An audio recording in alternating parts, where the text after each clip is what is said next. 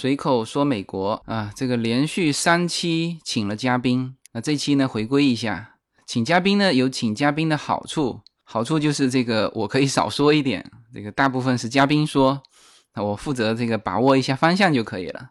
那请嘉宾的不好的是什么呢？其实这三周请嘉宾，我呢就压了一肚子的话，没有及时的说哈。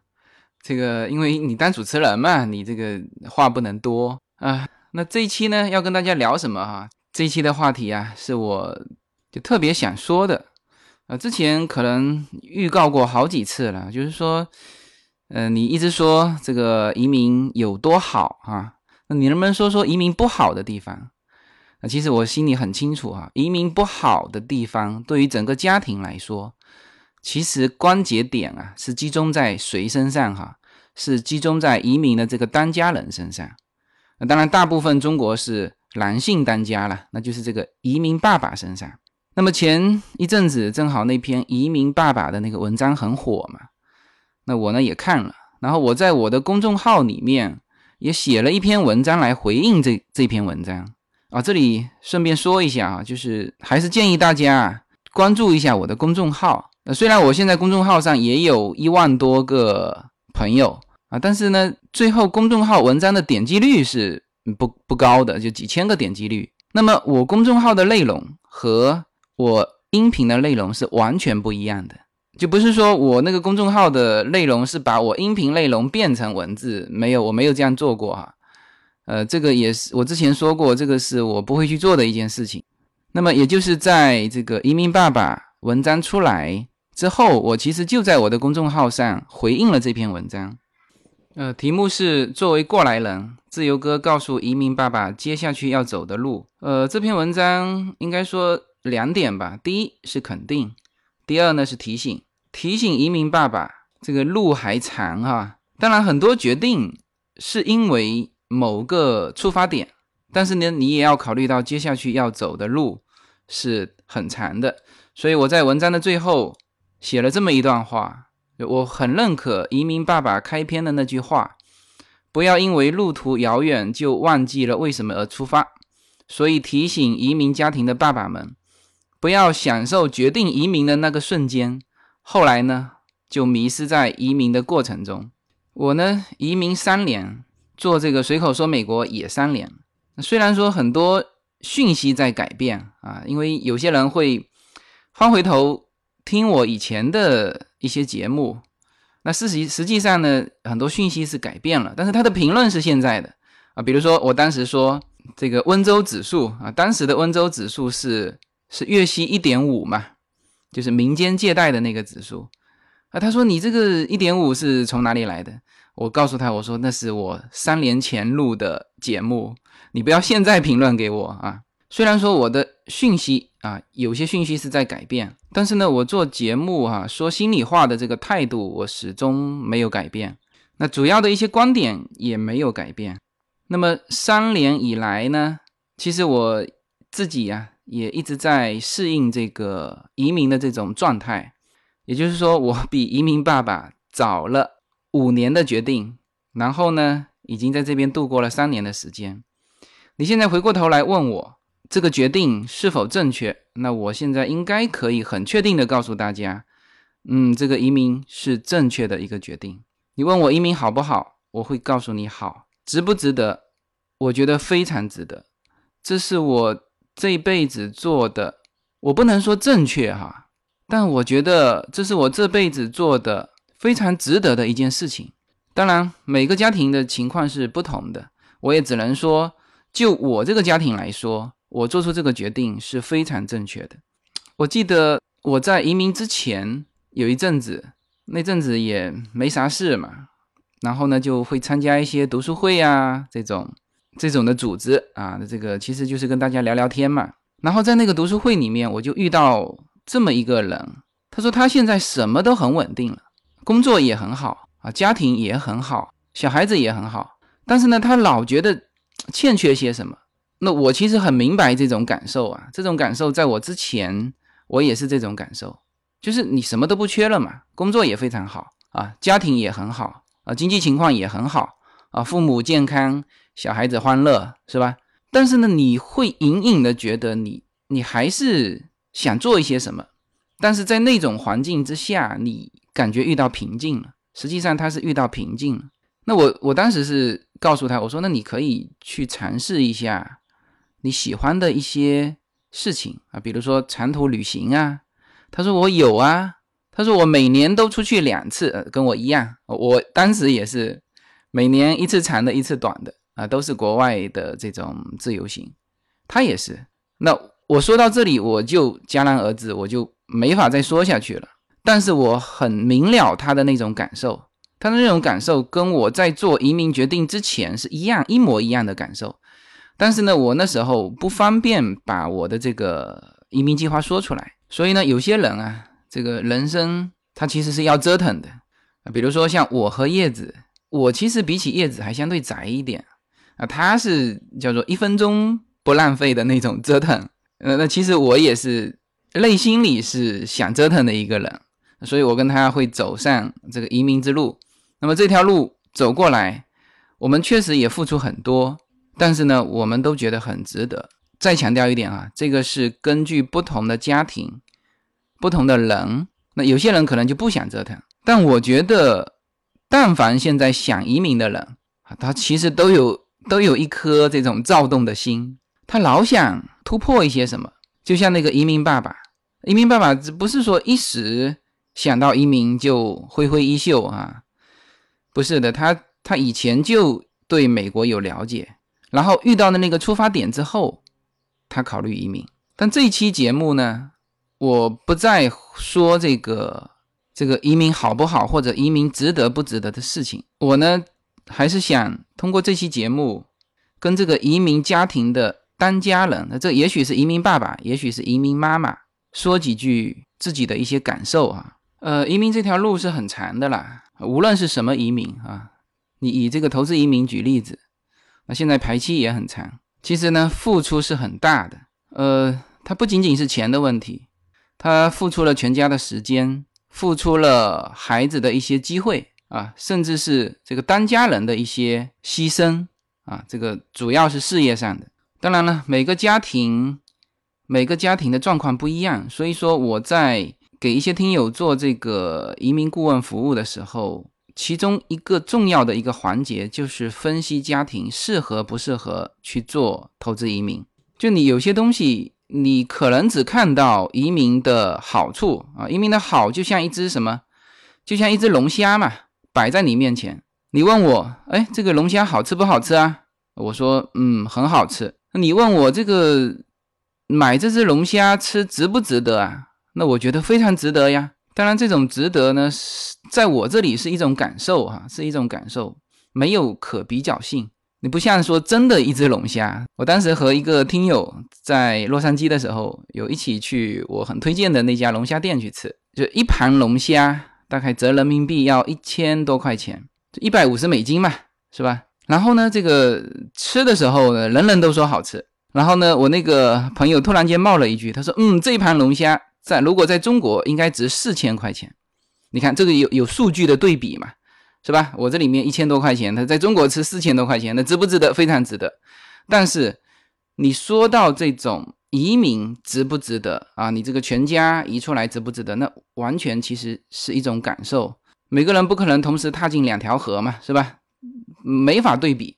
当然，实际上出国的人呢，他其实都在对比。我我走这步路到底对不对？这实际上是一种感受了。当然，现在也有一些朋友这个告诉我。他说：“那你这是不是说的就叫贫贱不能移呀？那我啥都没有啊，我也没钱，我能不能移民呢？呃，这个这部分朋友啊，我这样告诉你，就天下没有免费的午餐。你想获得一个好东西，那你就必须去付出，你要去努力工作啊，是吧？其实现在国内赚钱的机会不比美国少啊。那有人说，哎呀，这个国内不公平啊，怎么样？其实哪里？”都公平，哪里又都不公平？这个是看你是以什么样的眼光去看这一半杯水啦。呃，我为什么说这个啊？哪里都公平，哪里都不公平啊？反正环境都是这样子，特别是中国，在美国呢，它还形成了啊比较固化的阶层，就是你想从中产阶级跳到顶尖的富豪那一群里面，那这种几率在美国来说要比中国要少。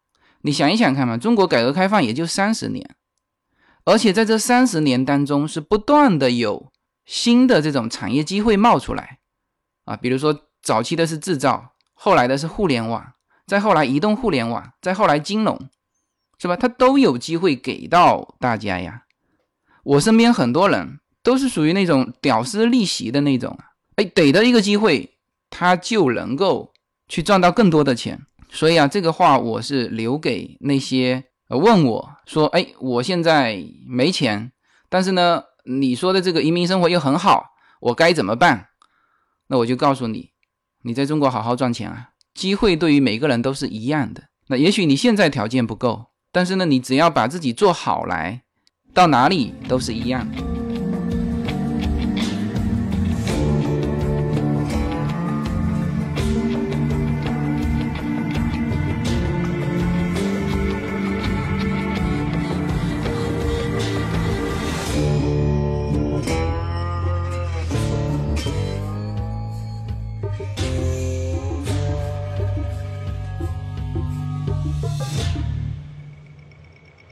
回到刚才那个话题哈，就是对于移民家庭的当家人来说，他除了考虑到说，哦，我有这一部分资金拿出来来办这个移民之外，他还要考虑蛮多东西的啊，比如说，你可能要考虑牺牲你的事业啊，因为这里面有一个两全的情况，就要么你就是把一些事业结束掉。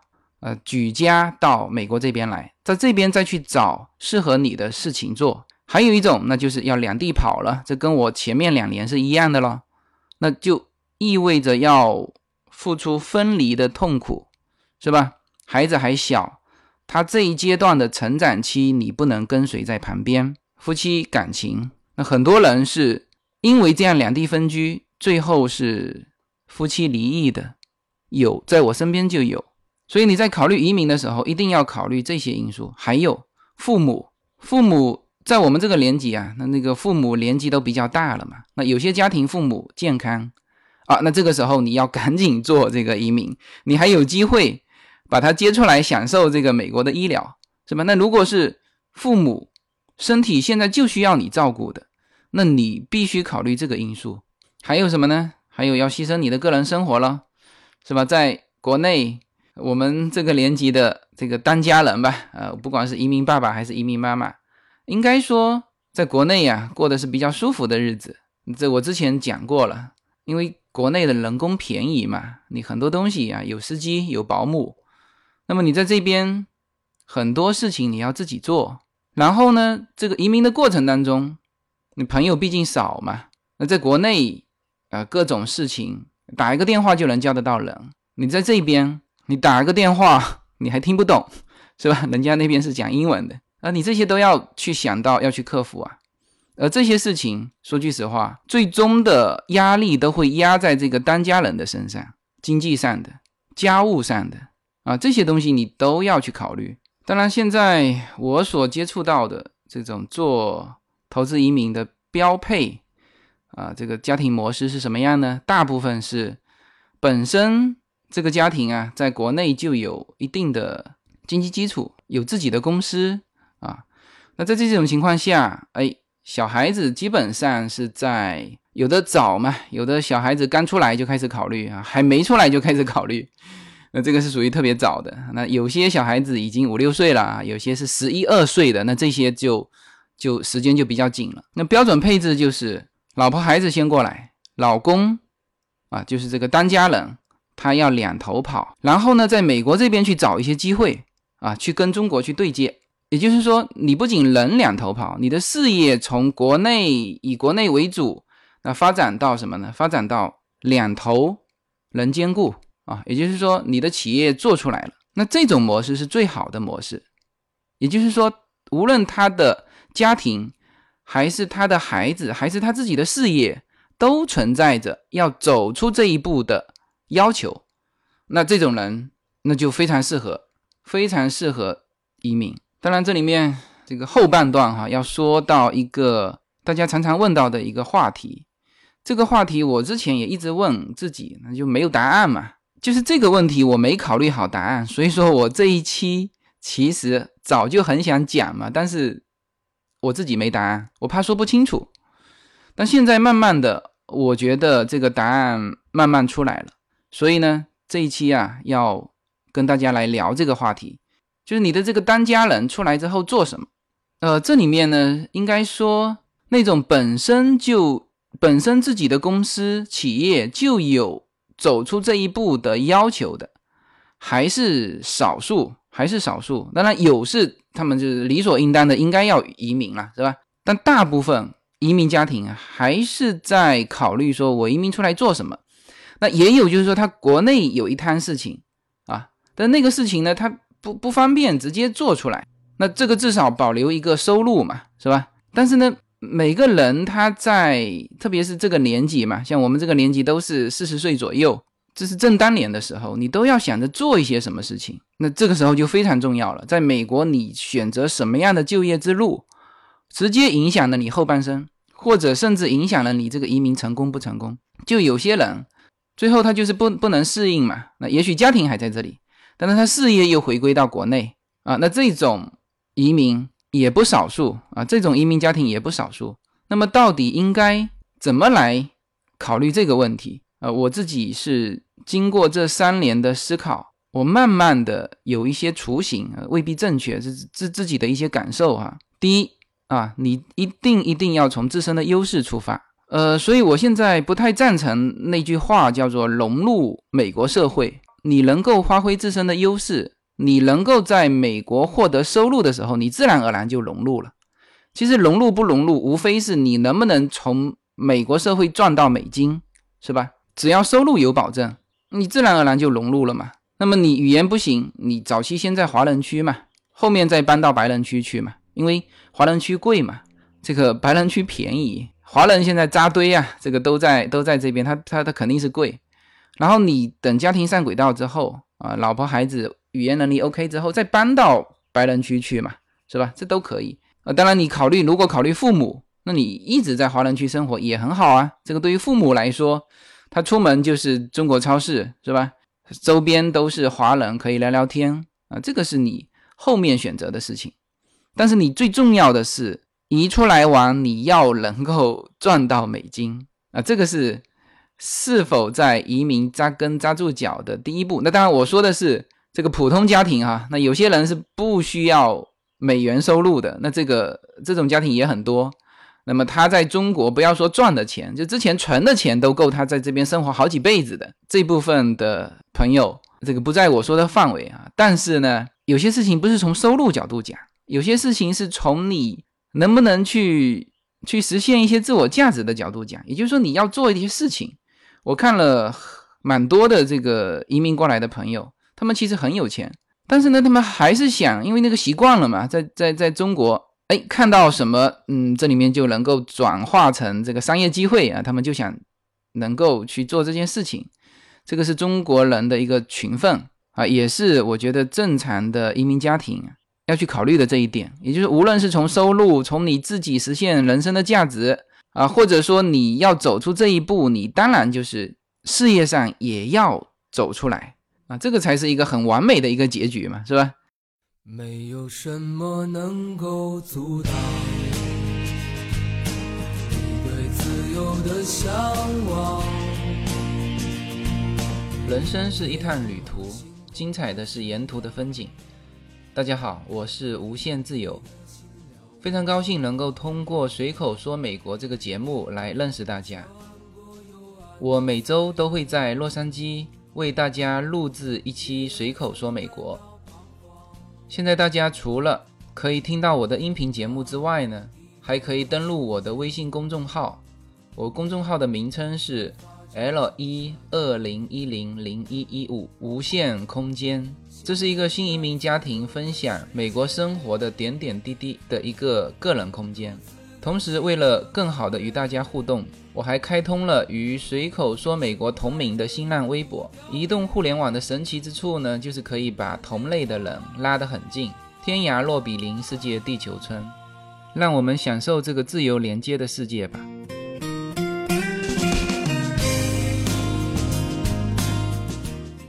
好，那这个就是说做什么？第一就是要结合自身的优势。那这里面我我可以展开哈，我举几个我听友的例子吧。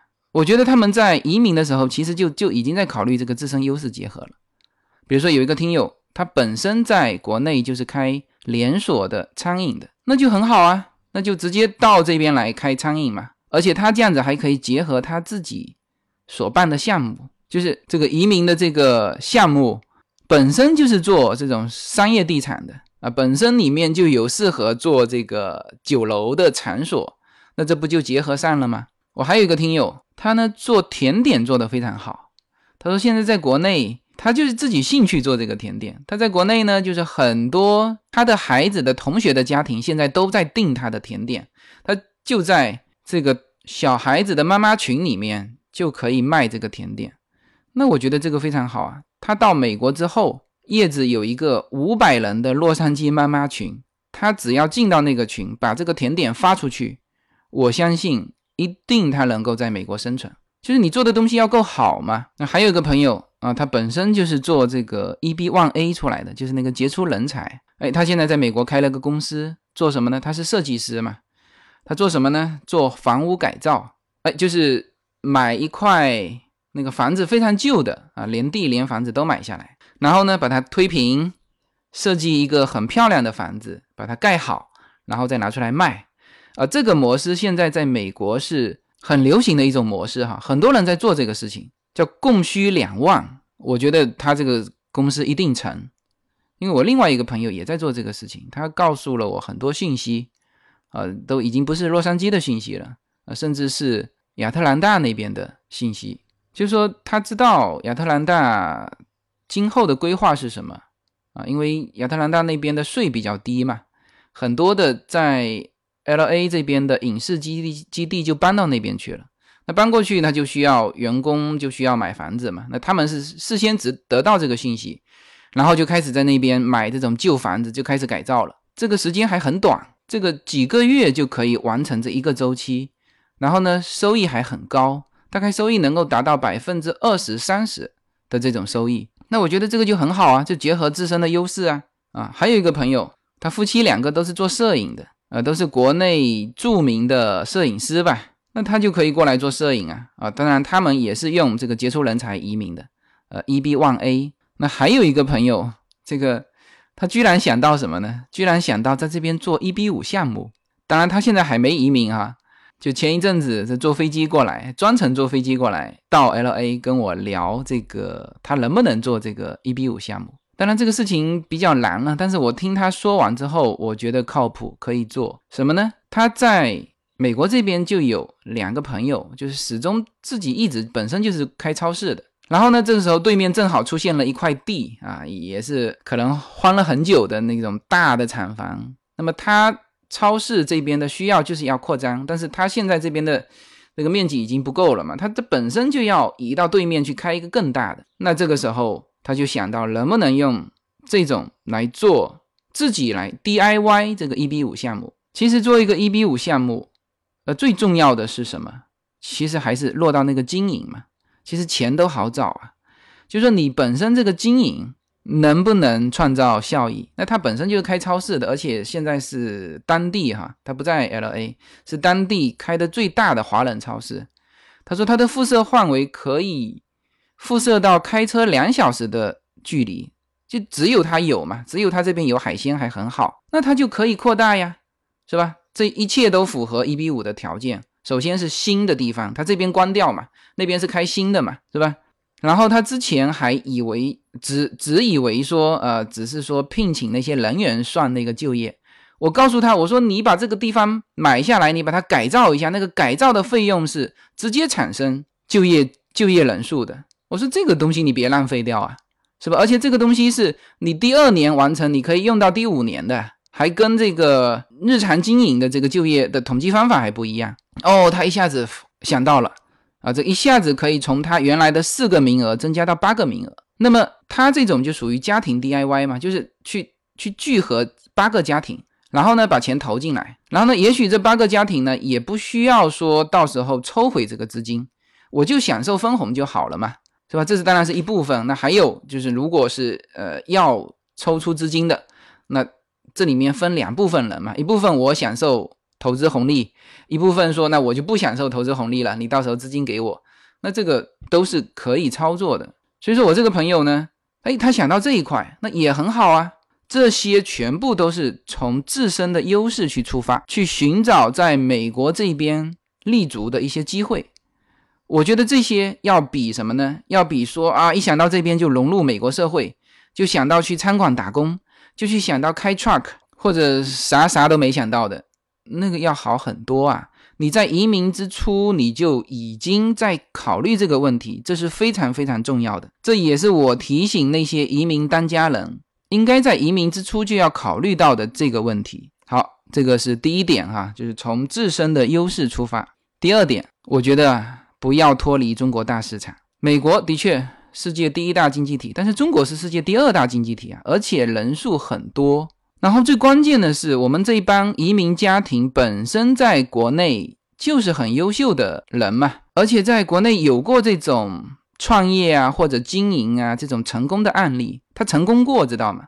这个很重要。就像那个《一九四二》里面的那个 电影，最后那个地主说，别人问他，那你靠什么谋生呢？他说，我曾经做过地主，我知道怎么样又能当回一个地主啊。这个话我相信哈，这个我相信哈。为什么所有的那种创业者，他公司失败到分文不值，失败到负债累累，但是他又可以东山再起？为什么？就是因为他掌握了如何在这个社会，在这种环境下去创业、去谋生、去发展的一种技能，这是一种技能。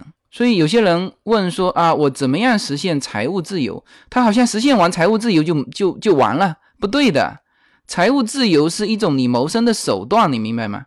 就我有了这个手段，我就能实现财务自由，而不是说我实现了财务自由，然后怎么办？所以啊，我非常非常建议这些就是这几年哈移民过来的，但是之前的他其实主要是以什么呢？技术移民的方式输出嘛，劳工啊、亲属移民啊。当然更早期，那就那就大部分是那种中底层的人移民。但是这几年完全不一样。你看哈，我在 L A 接触到的这些要移民的朋友，就是能够到 L A 来跟我坐下来喝咖啡聊的。啊，我觉得他们真的都非常优秀，在各行各业都非常的优秀。然后他们很困惑，坐在我面前说：“哎，在在美国这边，我该做些什么？”我说：“你放心吧，你在国内都这么优秀，你在这一边一定会找到机会啊！当然，这里面需要之前的一些规划。那而且呢，就是我觉得我以后可以干一件这个事情，就是我把一些信息啊给它整合一下，把一些资源整合一下。其实就我听友里面。就有可以互补的很多很多很多很多事情。你们听我刚才说的那那五项嘛，其实大家都有可能有这种需要啊，是吧？房屋改造是吧？一比五是吧？吃点甜点是吧？这个酒店消费，这个完全可以在我这边进行一个资源整合。而这个资源整合不是我有意去整合，现在确确实实非常多的信息是在我这里汇总的。那么这个其实也是我自身的一个优势。因为我原来在国内就是做投资、做运营，就是做资源整合这一块的，所以说我觉得这个平台搭起来，应该也是我擅长，然后能够服务到广大的听友。那这个呢，待会儿再展开哈，就是说两点啊，第一，从自身优势出发；第二，不要脱离中国大市场。中国很快就会成为应该世界第一的消费大国，现在是美国，现在还是美国。但是呢，随着中国中产阶级的崛起啊，这个数数字在不断增加，他们对于消费有自己的意识，就是这一部分的群体，你要抓住他们的消费特点。我觉得中国的中产阶级现在和美国的中产阶级的整体的消费意识几乎是一样的，就是我需要一些高品质的一些产品，我吃蔬菜，我要吃 organic 的。我买衣服，我至少要有自己心仪的一个品牌，是吧？我子女教育，我希望小孩能够中西方贯通。那我出去旅行就已经不是国内的旅行，而是国外的自由行，而且能够玩出各种玩法，是吧？啊，这里面我还有一个朋友在美国做房车的啊，那回头可以组织一个房车旅行。我还有一个朋友在美国这边开了一个 A P P 的，这个叫玩哪儿。这个大家以后可以聚在一起做一些事情啊，是吧？那这一块上对于中国来说，很多的游客会希望到美国来旅行，呃，这也是中国市场啊，中国大市场啊，所以就是先一步到美国的移民家庭啊，一定不要忘记了这个国内的这个大市场。好，那么以上呢就把这个我想和移民家庭当家人说的这些话啊，基本上。都点到了哈。第一，你要考虑路途遥远，叫征程远，衣衫薄。第二呢，你要考虑就要规划你在美国来做什么。这可以现在想嘛？当然也可以跟我交流嘛，是吧？你有什么优势，你可以提供出来啊。也许在我这个平台上就能够形成一些资源的整合和互补。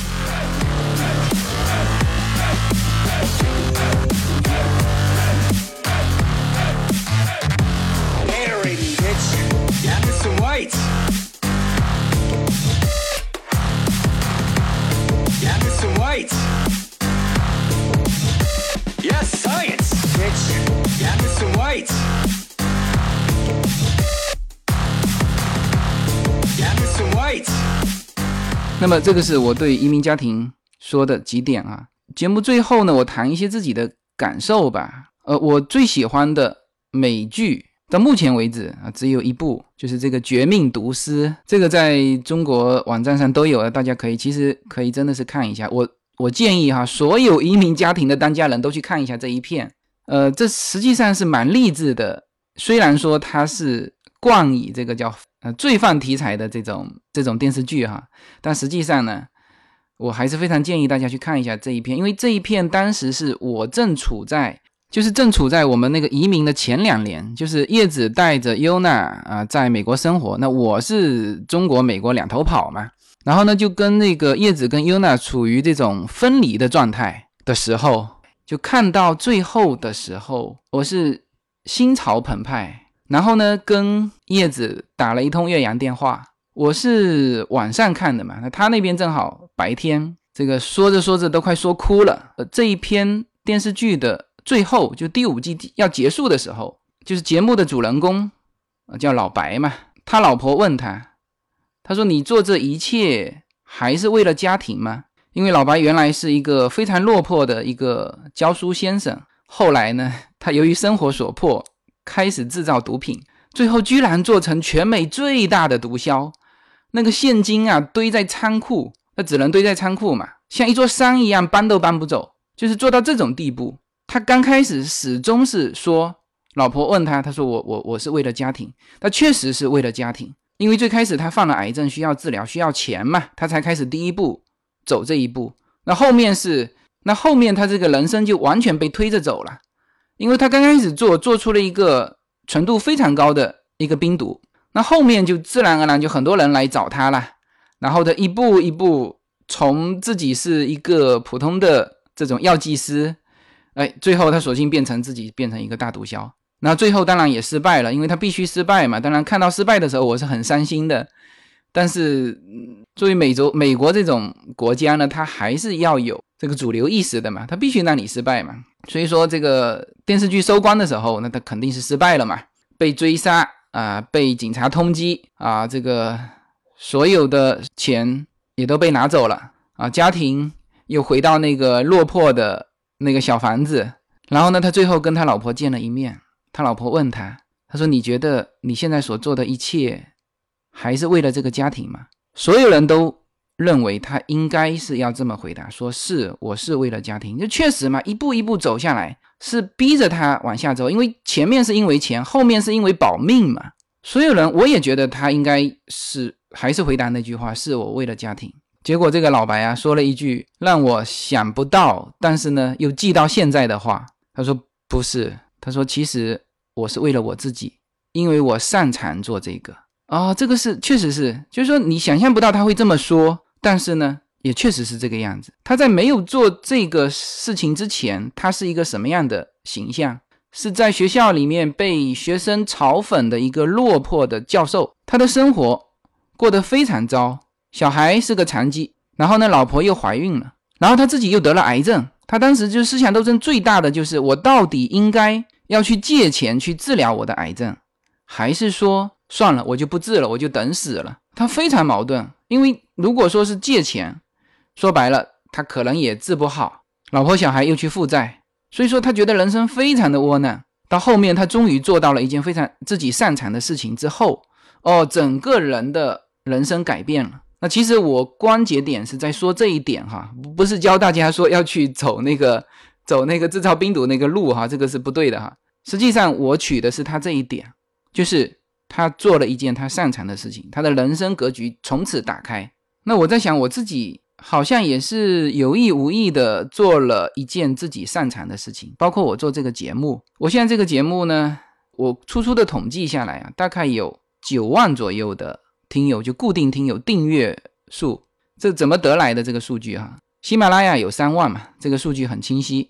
然后呢，那个播客，因为播客是我看不到的，看不到我的订阅户是多少，所以说我委托了喜马拉雅的朋友。帮我去看了这个订阅数，那在我喜马拉雅是两万五的时候，他那边的数据大概是两万三，也就是说播客和喜马拉雅的数据是差不多。如果我现在今天喜马拉雅达到三万，那播客的数据也就是三万，还有三分之一就是外围的，就是之前转载的，因为这个我可以根据我每一次的一些评论，就是在这个我公众号的一些评论。我去了解，就是就是有大概三分之一啊，或者四分之一，我搞不懂从哪里来呢？从什么荔枝 FM 啊、蜻蜓 FM 啊，还有什么就是各种各样的 FM 呃来的。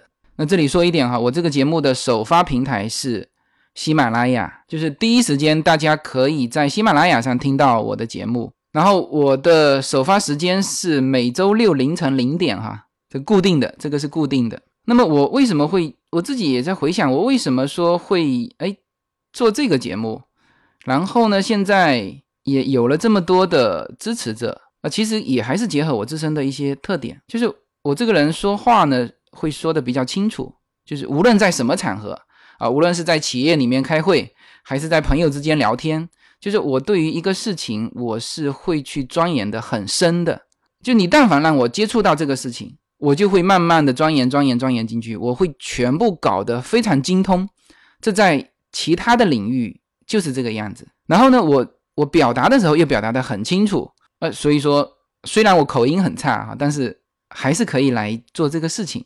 然后呢，那为什么说我现在慢慢的开始做一些线下的一些活动啊？那这还是结合我自身的特点，因为我本来就是做这种投资和资源整合的啊，就做这种运营的。然后现在呢，我初步搭了两个平台，这个在公众号里面大家也都看到了。一个就是移民的平台，就是我提供投资移民的咨询服务。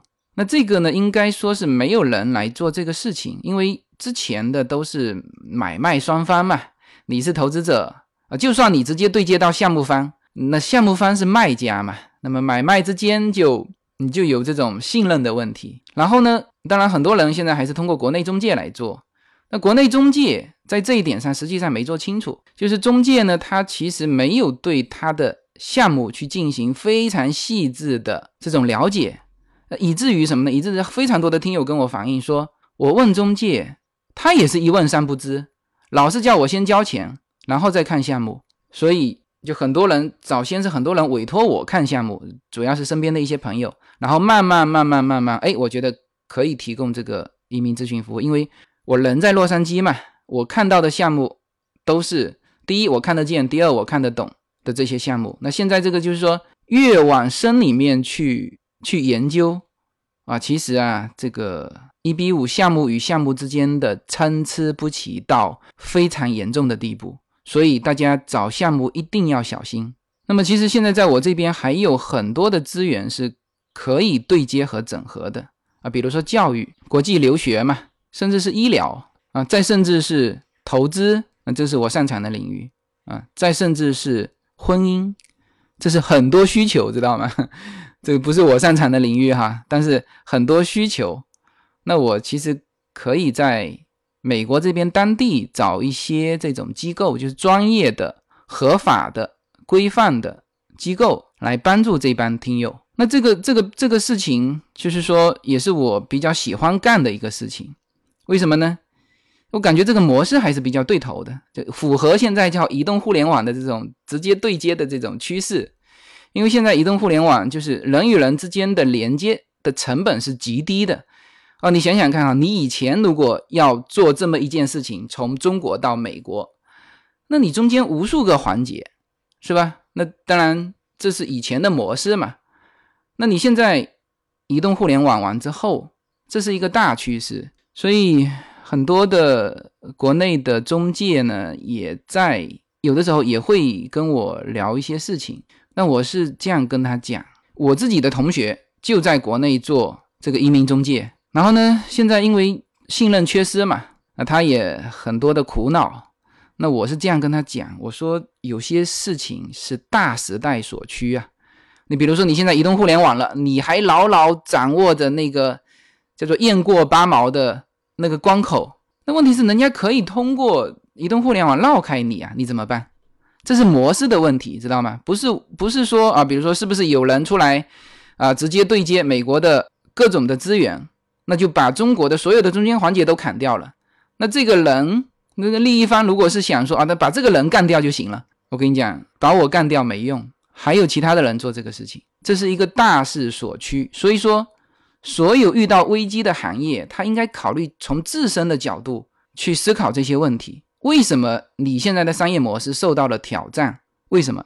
你有没有给人家提供和人家付出的资金对等的优质的服务？你有没有对你所应该从事的这个专业去进行更深入的研究？你是不是还能收那么贵的钱？这些呢，是那些现在从事那个传统的中美之间。那个贸易或者服务，就是在做这个环节的人应该要去思考的问题啊！越来越多的华人到美国这边来，他们可都是在中国成功过的啊！也许他们就是你们之间的一份子，你能做的事情，他们难道不能做吗？是吧？所以呢，回到最后哈，就是那个很核心的问题，大家反复在问的：到美国之后做什么？我觉得机会还是非常多的，但是呢，要取决于你自身的优势。好吧，这一期节目，好吧，这个这一期节目呢，我也说的比较痛快。呃，本来是还想这个请两个嘉宾哈，这个今天晚上都已经请好了，那个要录制节目啊，一个是会计师，然后下周还有一个律师。但是我想了一想，呃，这一期节目还是要安排第一时间播出啊。但是呢，后面我还是会以这种就遇到这种专业的话题，呃，我有的时候还是会请嘉宾来说的。那有的时候呢，我觉得大家可能更爱听的是我的一些心路历程啊，一些感悟，好吧？那这一期就到这里。如果觉得我这一期讲的不错啊，请给我打赏；如果觉得我的这个专辑不错，请帮忙推广。然后哈，这个请关注我的公众号，因为确实和这边。每期都有快十万的点击率，相比我公众号的文章，其实我的公众号啊还是蛮值得看的哈，因为有很多照片上上去嘛，所以呢，在这里也推荐一下我的公众号，好吧，就到这里，谢谢大家。I once convinced a woman that I was Kevin Costner, and it worked because I believed it.